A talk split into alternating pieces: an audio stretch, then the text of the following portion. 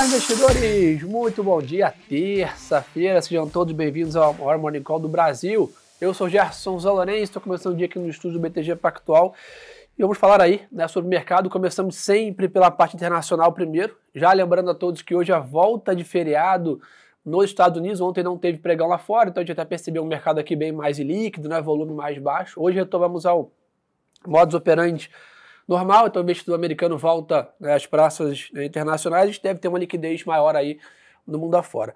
Hoje o mercado abre lá fora com uma leve queda, tá, pessoal? Índices futuros né, nos Estados Unidos e na Europa apresentando uma leve queda, o S&P cai 0,40, o Eurostox cai meio por cento. Quando a gente olha para Londres, o mercado está um pouco mais estável.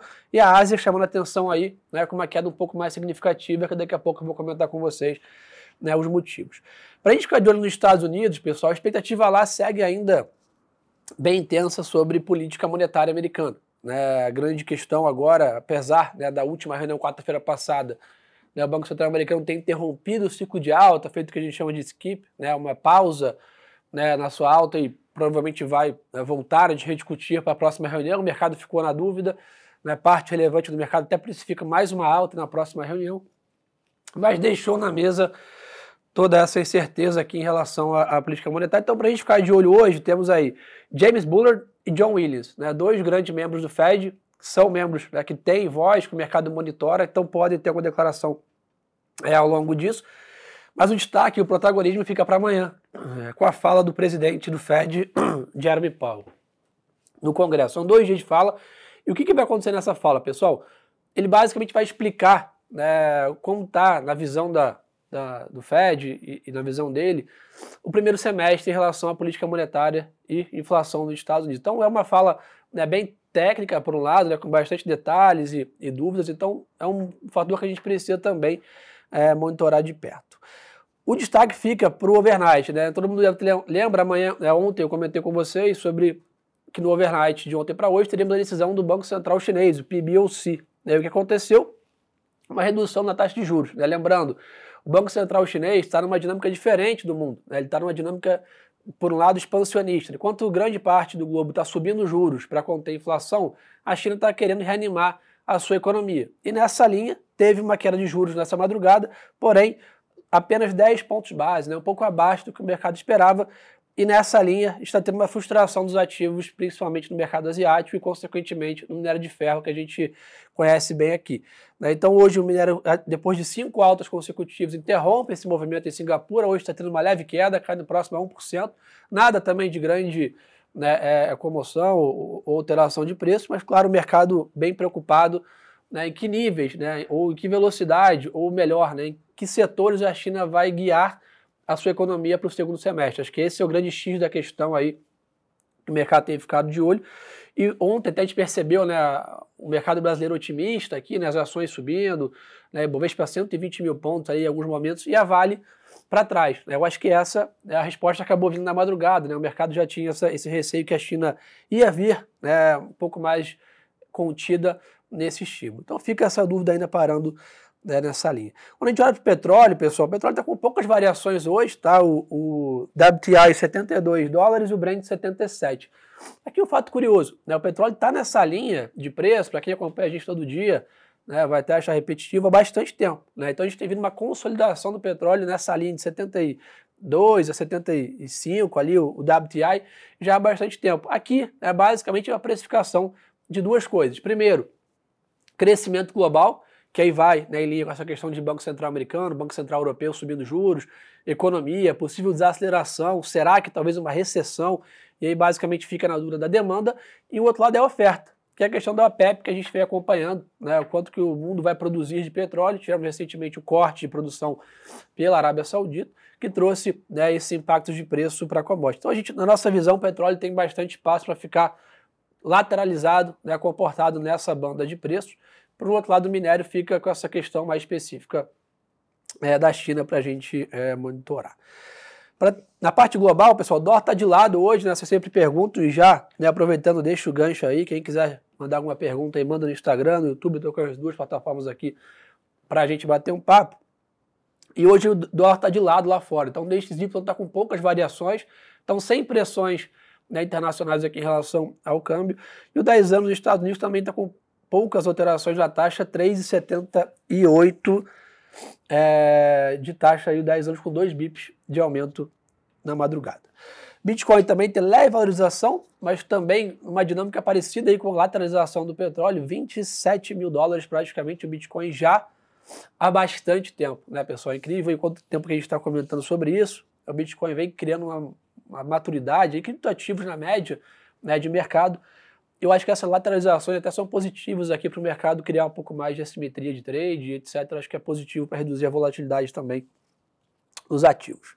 Então a parte global, o resumo é esse, uma agenda mais esvaziada lá fora, nenhum grande indicador como CPI, payroll, né, decisão de juros para a gente ficar de olho, é mais é monitorar as falas dos membros dos bancos, do Banco Central é, americano e além disso, óbvio, ficar de olho aqui no, nas notícias vindo da China em relação a possíveis estímulos e, e dados econômicos que podem sair é, ao longo do dia. Ah, falando em, em Ásia, pessoal, é, o Alibaba Group né, trocou o seu presidente também nessa madrugada. Né, o Daniel Zhang será substituído pelo Joe Tsai. E para mercados, as ações estão caindo 2,5% lá fora. Então, uma troca de presidência aí numa grande holding aí, é, do mercado asiático. É, vamos ver o que o pessoal está perguntando aqui.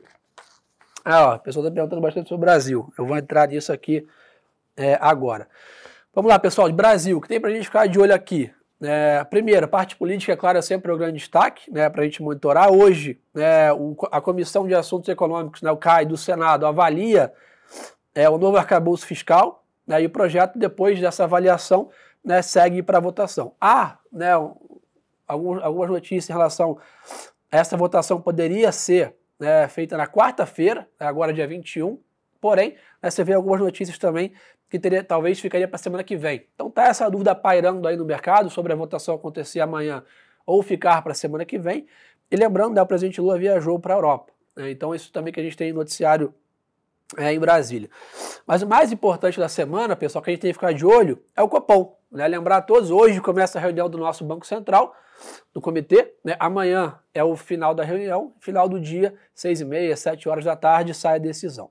Expectativa do BTG e da grande maioria do mercado é uma ainda manutenção da Selic em 3,75, porém com uma alteração de tom.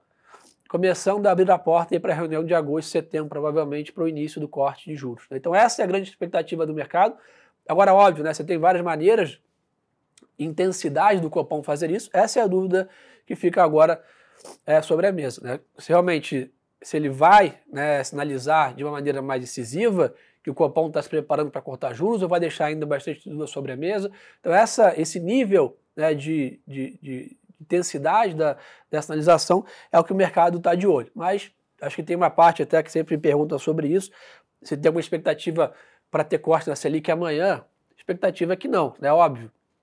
Não há nenhuma certeza, mas a grande maior probabilidade que o mercado mais imagina é que a Selic ainda seja mantida, até porque o Banco Central, na média, né, mundo afora, tem como dinâmica ir fazendo as suas decisões de maneira pautada, né? ir avisando o mercado com antecedência para que caminho ele está indo. A última reunião, ele disse né, que não tinha muito espaço para cortar juros. Na teoria, nessa, ele vai dizer que começa a haver espaço para na próxima começar o ciclo de corte é, com maior probabilidade. Então, essa é um pouco da dinâmica de juros, mas amanhã, sem dúvida, é um dia importante para a gente é, é, monitorar e na parte de dados também. Né, o que a gente tem que ficar de olho, essa parte do arcabouço fiscal faz bastante preço também e o Banco Central, óbvio, está olhando isso, né? Para quem acompanha né, os comunicados e, e, as atas, percebe a importância que o Banco Central dá para a situação fiscal brasileira e o arcabouço vai muito em direção a isso. Então, essa aprovação do CAI né, e no Senado seria bem importante também para o Roberto Campos Neto e a equipe levar em consideração na decisão de amanhã esses avanços né, no, no nosso quadro, no quadro fiscal, pessoal. É, ah, um ponto importante, agora pela manhã, né, já saiu a segunda prévia do IGPM, que caiu para 1,78. Né, são esses dados que vão corroborando para a gente ter um ciclo de corte de juros rápido e intenso, né, vamos dizer assim, que é basicamente o controle da inflação. Então já saiu a segunda prévia e além disso temos aí é, leilão de tesouros, de título público pelo Tesouro Nacional, que basicamente faz preço na curva de juros é, para quem opera. Ah, o ponto importante aqui, o pessoal perguntou sobre a revisão do BTG contra o dólar. A gente tem visto, pessoal, recentemente o dólar fez uma grande queda, acho que pegou grande parte também do mercado de surpresa. O dólar veio de 5,10 para 4,80. A previsão do BTG ainda para o final do ano não foi atualizada, a gente ainda está com o mais próximo a 5,10 para o final do ano. Mas a gente, obviamente, está tendo uma tendência de curto prazo aqui de queda do dólar ou barra fortalecimento do real, que vem junto com a alta da Bolsa e junto com o fechamento da curva de juros aqui no Brasil. Então a gente ainda provavelmente, óbvio, vai atualizando ainda as previsões do dólar, mas sem dúvida o dólar vem negociando numa banda inferior ali né, do que a gente tinha de range no cenário otimista ali no, no, no câmbio. É, mas o pessoal perguntou, ah, sabe por que as ações JBS subiram? A Antônio perguntou aqui um ponto importante. Ontem a JBS anunciou que vai pagar 2,22 bilhões de reais em dividendos intermediários, que dá um real por ação. Olhando o preço da ação ali no, no trade de ontem, isso é quase 5% ali aproximadamente de dividend yield, né, no único trimestre, que é bem né, é relevante para a companhia. Isso trouxe né, também um pouco de otimismo para os ativos. Lembrando, o JBS também está negociando com bastante desconto. Né? O último balanço foi bem difícil para a companhia, o ciclo do gado muito prejudicado nos Estados Unidos, preço da carne, margens apertadas, então também há um desconto técnico de preço nas ações, que ontem levaram esse movimento junto com esse anúncio de dividendos aí que, que ajudou bastante também é, o mercado.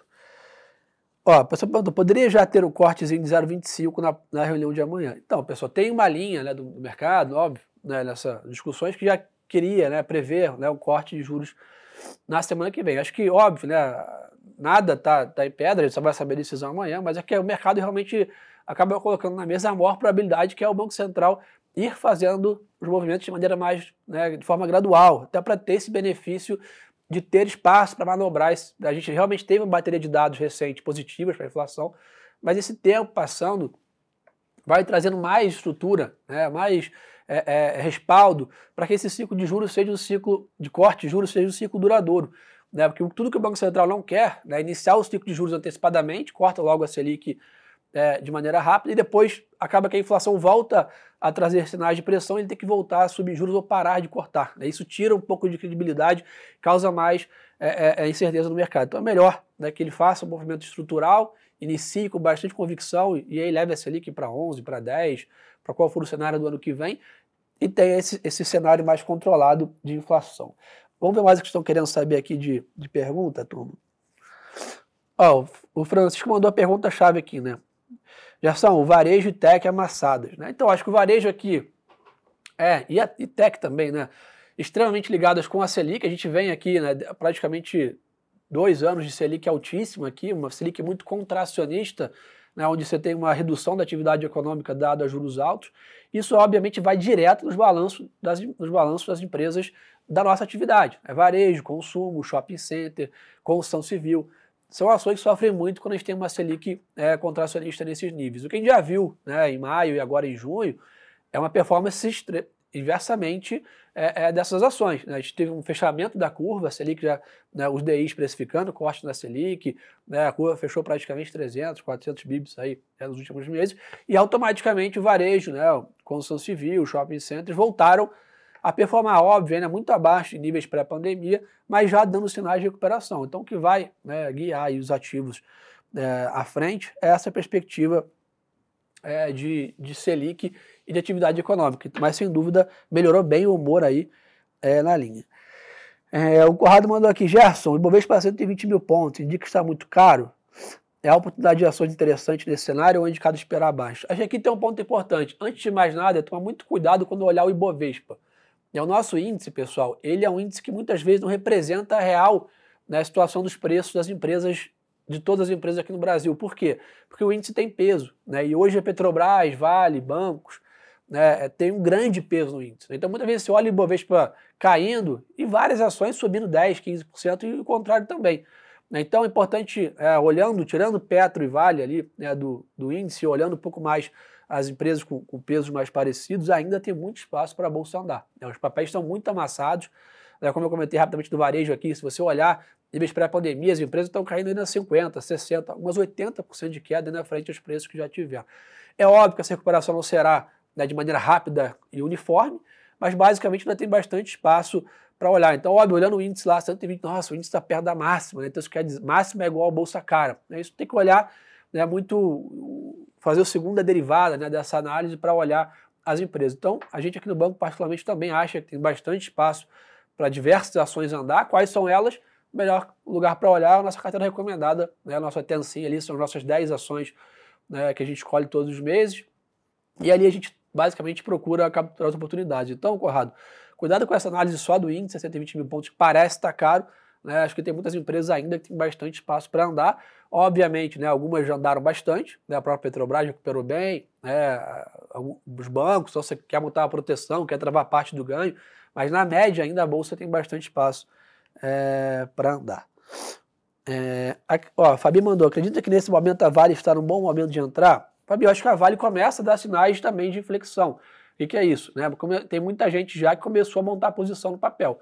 Comprou lá no 62, 65, capturou um pouco dessa alta agora próximo a 70. Então, óbvio, né? A Vale tem, provavelmente, né, ninguém precifica talvez a Vale voltando a 100, 110 no curto prazo, mas sem dúvida nesse preço a Vale está muito atrativa. E de novo, né? Apesar da China estar tá decepcionando na média de mercado, né, há um consenso aí que o segundo semestre da China deve ser melhor do que foi o primeiro. Né, isso provavelmente também vai é, ajudar a Vale. Então, turma, acho que o resumo da ópera é esse. Mercado global voltando hoje do feriado, movimento um pouco mais pesado lá fora. Aqui no Brasil, ficar de olho né, em Brasília, o grande destaque é o cupom. Né, o cupom amanhã decidindo taxa de juros aqui né, no Brasil. E a perspectiva aí é de manutenção da Selic em 13,75. Turma, uma boa terça-feira de negócios para todo mundo. Lembrem de seguir o BTG nos canais aqui. Estamos aí no YouTube, estamos no Instagram, tem o Twitter, né, tem nosso podcast também. Então, qual é a plataforma que você gosta de consumir conteúdo? O BTG está presente aí no seu dia a dia para ajudar você é, investir. Obrigado aí pela audiência de todos. E lembrem-se, pessoal, que o melhor ativo é sempre a boa informação. Um abraço.